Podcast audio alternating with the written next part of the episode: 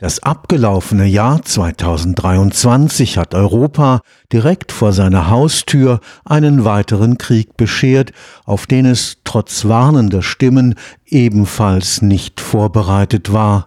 Der Ausblick auf 2024 fällt dementsprechend düster aus.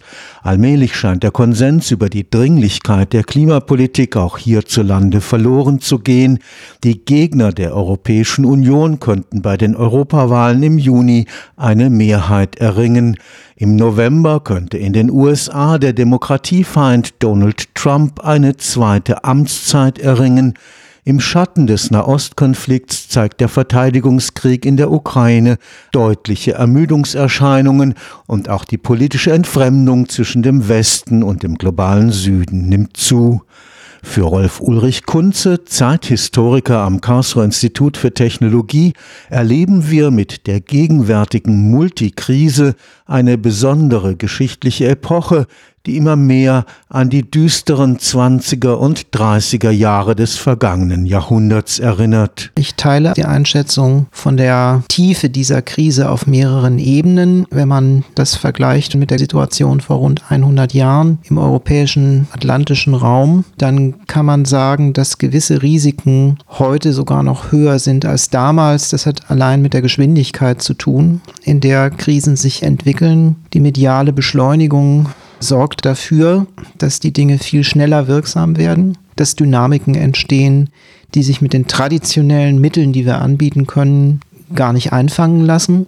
Üblicherweise sagt man ja da, dass man eben Formen von multilateraler, koordinierter Politik betreibt, die vernünftige Zwecke verfolgen, auch wenn man natürlich herzlich streiten wird über das, was vernünftig ist. Aber vielleicht kann man sich irgendwie auf einen allgemeinen menschenrechtlichen Konsens einigen, der auch einschließt, dass dazu gehört, dass möglichst wenig Menschen verhungern sollten in allen Teilen der Welt und sich nicht gegenseitig an die Gurgel gehen. Aber das braucht Zeit. Es braucht nicht nur Geld und Ideen und Strukturen, es braucht auch Zeit. Und wenn das alles eingerissen werden kann innerhalb von wenigen Tagen, ja manchmal durch Stimmungen, die medial angeheizt werden, dann kommen genau solche Dinge heraus, wie möglicherweise wieder in den USA. Und da ist dann der Zeithistoriker auch ganz schnell am Ende. Mit seinem Latein, er kann ja immer noch versuchen, Kontexte auf bestimmte Strukturen zurückzuführen und die dann vor der Klammer zu vergleichen.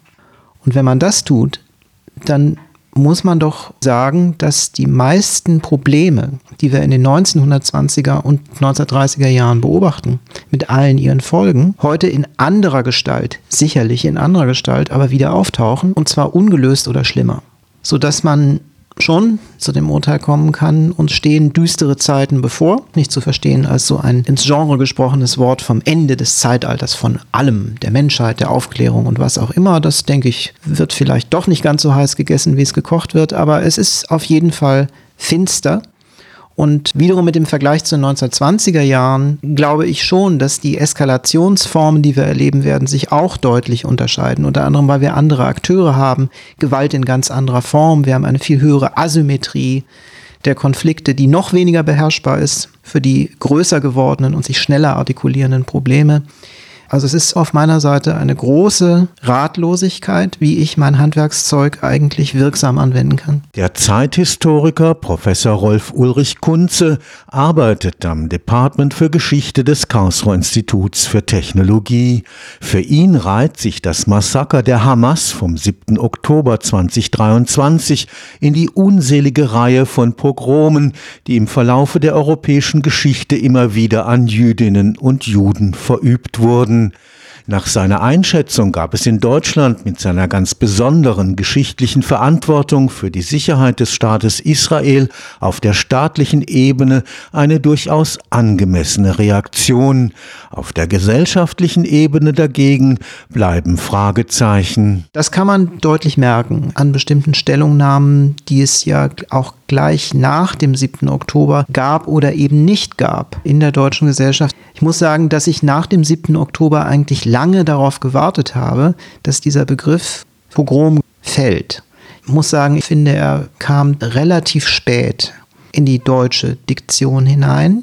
Da konnte man ihn schon andernorts, unter anderem in den Niederlanden, ich selber bin eben Niederlande-Historiker und gucke auch auf diese kleine mediale Welt eher präsent war.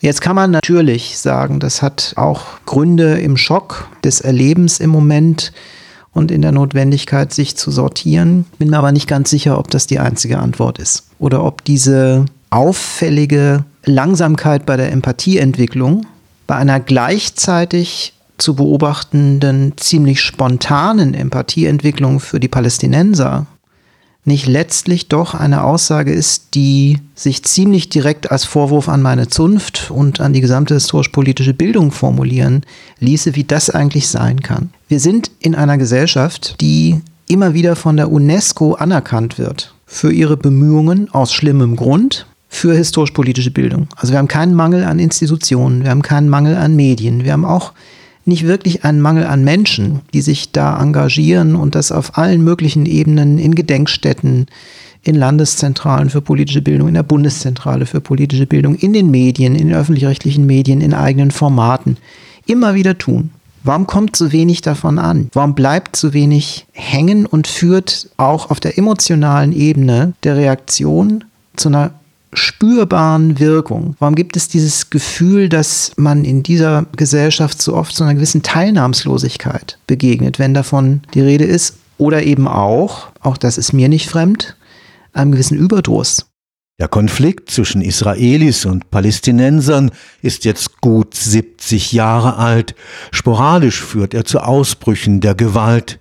Für den Zeithistoriker stellt sich die Frage, warum ist in all dieser Zeit kein gerechter Interessenausgleich gelungen? Warum musste zuletzt der israelische Ministerpräsident Ehud Barak in Camp David erkennen, dass es auf palästinensischer Seite keinen Partner für einen Friedensprozess gab? Warum hat der Kampf der Palästinenser für einen eigenen Staat keinen charismatischen politischen Führer wie den südafrikanischen Nelson Mandela hervorgebracht?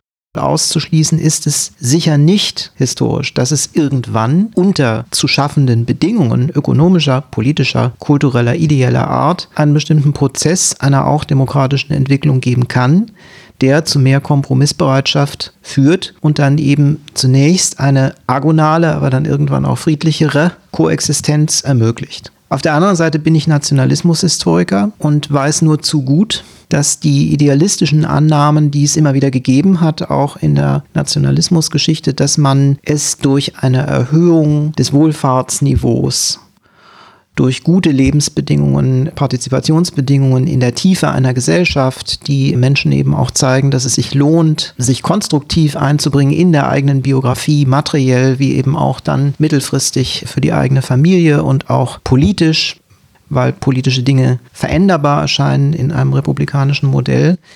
Das alles immunisiert nicht gegen nationalistische Wellen, die immer wieder auftauchen, die immer wieder mobilisierbar sind da bleibt ein Rest, der sich einfach nicht abkaufen lässt. Für Professor Kunze spielt die Verführungskraft des Nationalismus eine zumindest ebenso unheilvolle Rolle wie die politisch instrumentalisierte Religion. Denn wenn man die Langzeitentwicklung im nahöstlichen Raum anguckt, sieht man ja auch hier, ähnlich zur Nationalismusgeschichte, dass die Krisenhöhe der Relevanz dieses Themas nicht immer gleich war, sondern sich auch in Schüben entwickelt hat als Reaktion auf bestimmte Problemkonstellationen. Zum Beispiel durch die Entstehung des Regimes in Teheran ab 1979, durch die Islamische Revolution, durch den Bürgerkrieg im Libanon, durch die Entwicklung der Emirate in eine ganz bestimmte Richtung, unter anderem auch vor dem Hintergrund der Golfkriege im Plural gesprochen. Also da ist schon eine Interdependenz auch auf der internationalpolitischen Ebene, die man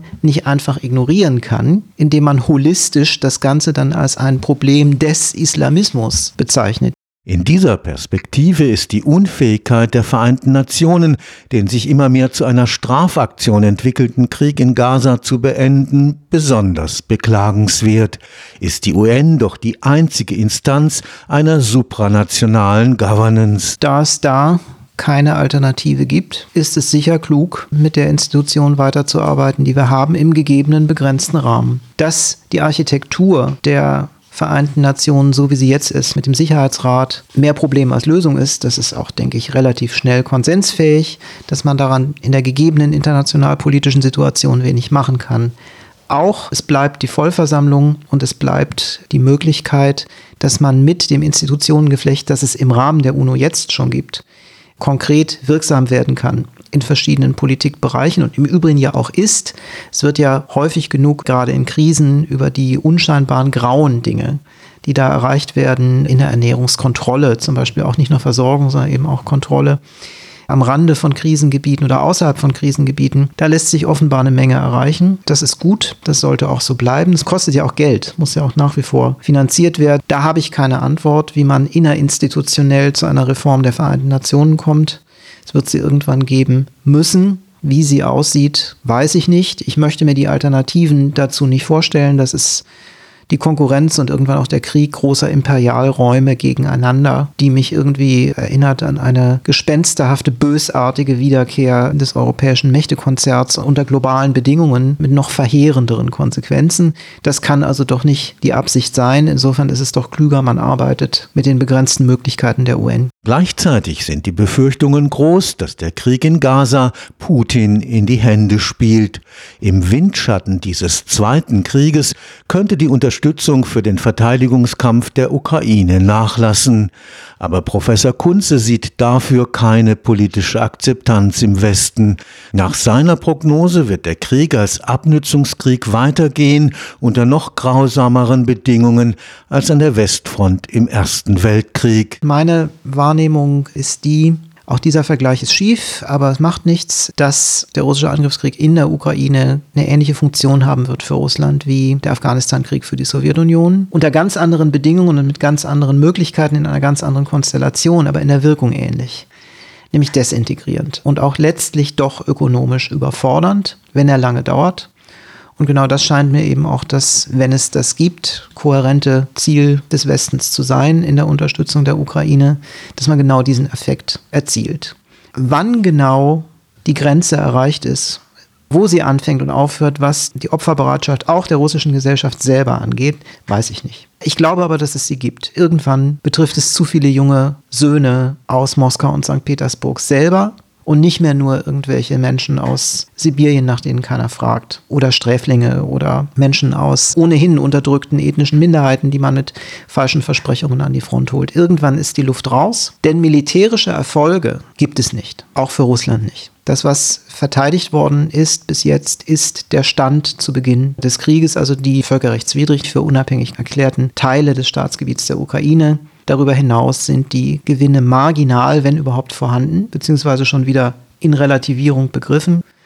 Und wenn das so bleibt über lange Jahre, dann stellt sich irgendwann die Frage nach der Sollbruchstelle im russischen System selber. Was das heißt, welche Konsequenzen das dann hat, ob nicht Putin ersetzt wird durch eine schlimmere Alternative, mag sein, das müsste man Karl Schlögel fragen. Die vielleicht wichtigste Frage für das Jahr 2024 ist die nach dem Ende des Krieges im Gazastreifen und einer nachhaltigen Lösung des israelisch-palästinensischen Konflikts. Wer könnten die Akteure sein, die nach 70 Jahren endlich eine wie auch immer geartete friedliche Koexistenz der beiden Völker erreichen könnten? Sicherlich die EU, wie immer schwach und krisenanfällig sie selber ist und wie sehr sie Krisen auch abbildet und auslebt.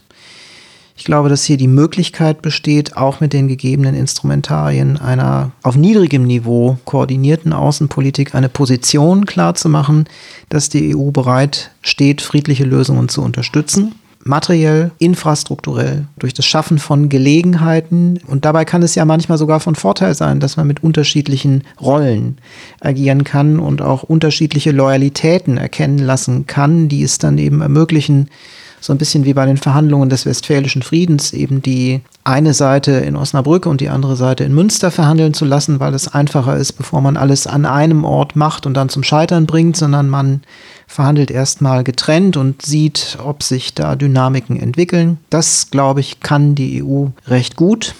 Sicherlich die USA nach wie vor als präsente Supermacht in diesem Raum, sonst kann halt niemand Flugzeugträger dahin schicken und wird es tun. Das mag für manches gut, für manches schlecht sein, aber auf jeden Fall gibt es da eine erklärte Verantwortung, die findet ihre Grenzen in der politischen Situation in den USA selber. Es hängt sicher davon ab, wer der nächste US-Präsident wird und wie er agiert.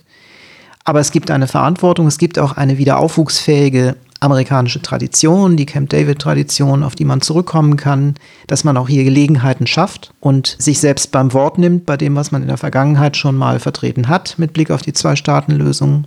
Moshe Zimmermann weist, wie ich finde, sehr gut begründet eben darauf hin, dass ein Großteil der Verantwortung eben auch in der israelischen Gesellschaft selber liegt, die sich eben fragen muss, in welche Zukunft sie gehen will und welche Entscheidungen sie politisch mandatiert ob sie in Richtung von Netanyahu gehen oder von politischen Alternativen, die auch stärker bereit sind, anders zu agieren in dieser Frage, nicht nur der Zwei-Staaten-Lösung, sondern eben auch des Umgangs mit arabischen Israelis, die es auch gibt.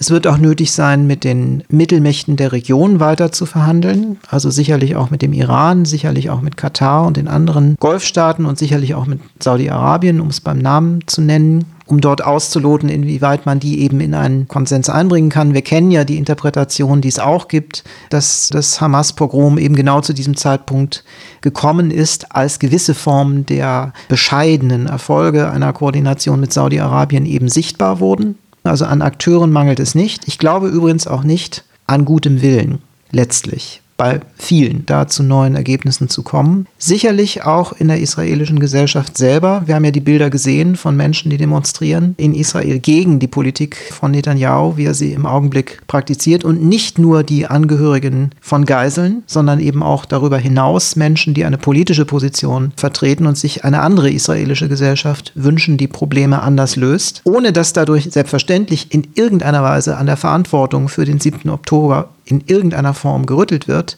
Ich glaube nur, dass es durchaus eben diese Akteure gibt. Hoffen wir, dass sie Erfolg haben. Stefan Fuchs, Karlsruher Institut für Technologie.